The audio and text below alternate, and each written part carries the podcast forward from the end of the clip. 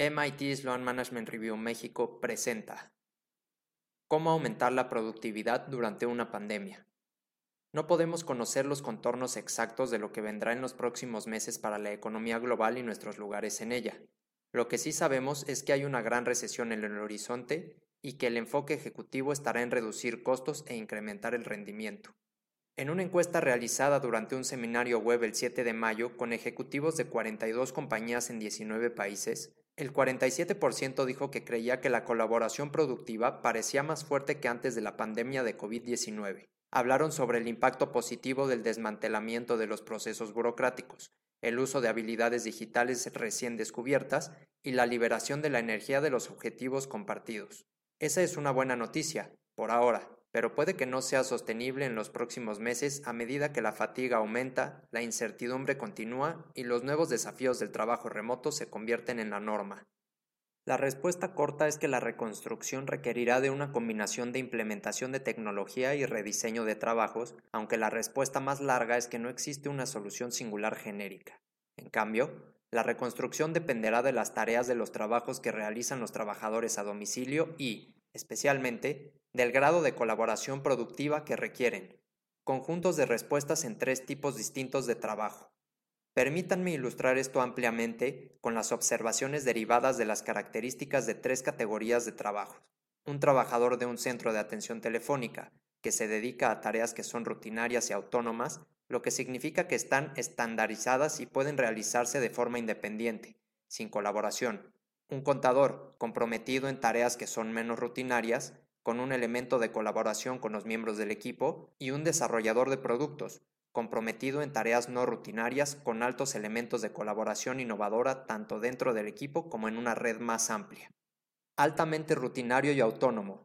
Ejemplo, el trabajador del centro de llamadas.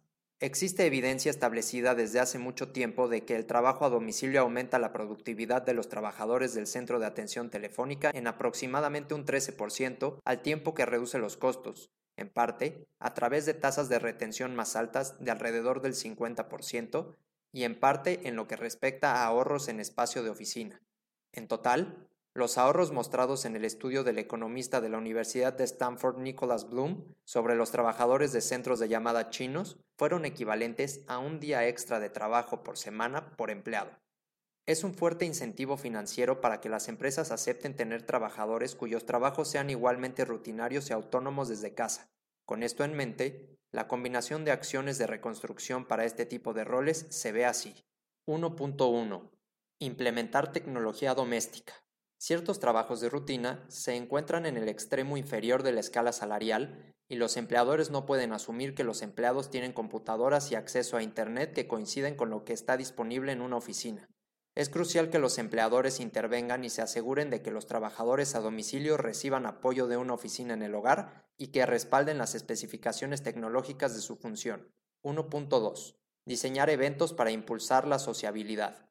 En el corto plazo, como mínimo, la compañía debe alentar y organizar mañanas virtuales de café y eventos sociales. 1.3. Diseñar el trabajo para que pueda repartirse en bloques de tiempo. Mientras los niños todavía están en casa, Rediseña el trabajo en el hogar para establecer bloques de tiempo, encendido y apagado. Esto ayudará a los empleados a administrar sus límites de trabajo a domicilio, estableciendo un periodo de trabajo tranquilo antes de pasar a tareas domésticas y de cuidado. Si bien esta recomendación se aplica a los tres tipos de trabajos, es especialmente útil para los roles en los que los trabajadores están en el reloj durante etapas específicas de tiempo. 2. Menos rutina con alguna colaboración de equipo. Ejemplo, el contador. Los trabajos de contabilidad han tenido durante mucho tiempo un elemento importante de tareas autónomas. Es por eso que hay un grupo considerable de contadores que ya están en el hogar y disfrutan de un trabajo flexible. Existe un elemento de colaboración en estos trabajos, en el sentido de crear y mantener flujos de conocimiento dentro de los equipos. Eso podría incluir el escuchar sobre cómo los colegas han trabajado mediante las últimas normas fiscales o las necesidades específicas de los clientes. Para mantener la productividad alta para este tipo de trabajo, la reconstrucción debe incluir estas acciones. 2.1. Implementar tecnología asincrónica. La comunicación virtual es perfecta para este tipo de colaboración. El desafío es lograr el equilibrio correcto entre la comunicación asincrónica, que establece los flujos de conocimiento y la comunicación sincrónica para reunir a los grupos en tiempo real. 2.2. Diseña reuniones de equipo cara a cara ocasionales. A medida que vuelve el horario de oficina, tiene sentido ponerle un premio a los eventos sociales y relajados para reforzar la empatía y la confianza dentro de los grupos. 3. Innovación no rutinaria y altamente colaborativa. Ejemplo, el desarrollador del producto. Los desarrolladores de productos y tipos similares de roles tienen un elemento innovador crucial que proviene de dos tipos de colaboración. El primer tipo es la red transfronteriza, que conecta diferentes equipos. Para el desarrollador del producto, esto podría significar conectar el conocimiento de marketing con el conocimiento de producción. Es esta combinación la base de gran parte de la innovación tecnológica combinada que vemos hoy.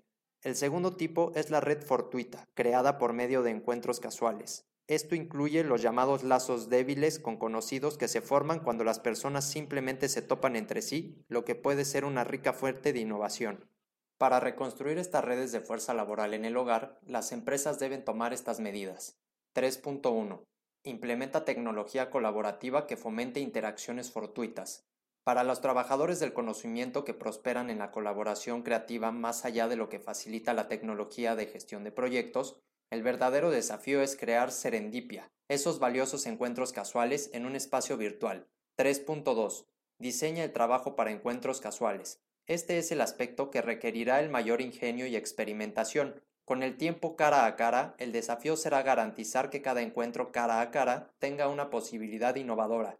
Ten cuidado con los eventos híbridos virtuales diagonal presenciales que surgirán en los próximos meses. La forma emergente de trabajar puede traer ventajas reales en términos de mejor calidad de vida y equilibrio entre la vida laboral y personal. Es un shock importante que ha roto algunos viejos hábitos y ha creado algunos nuevos. El desafío que enfrentamos ahora es aprender la mejor manera de replicar la casualidad de los encuentros casuales. La placa de Petri, de los experimentos que están surgiendo, debería proporcionar la base para una visión más matizada del despliegue tecnológico y el diseño del trabajo.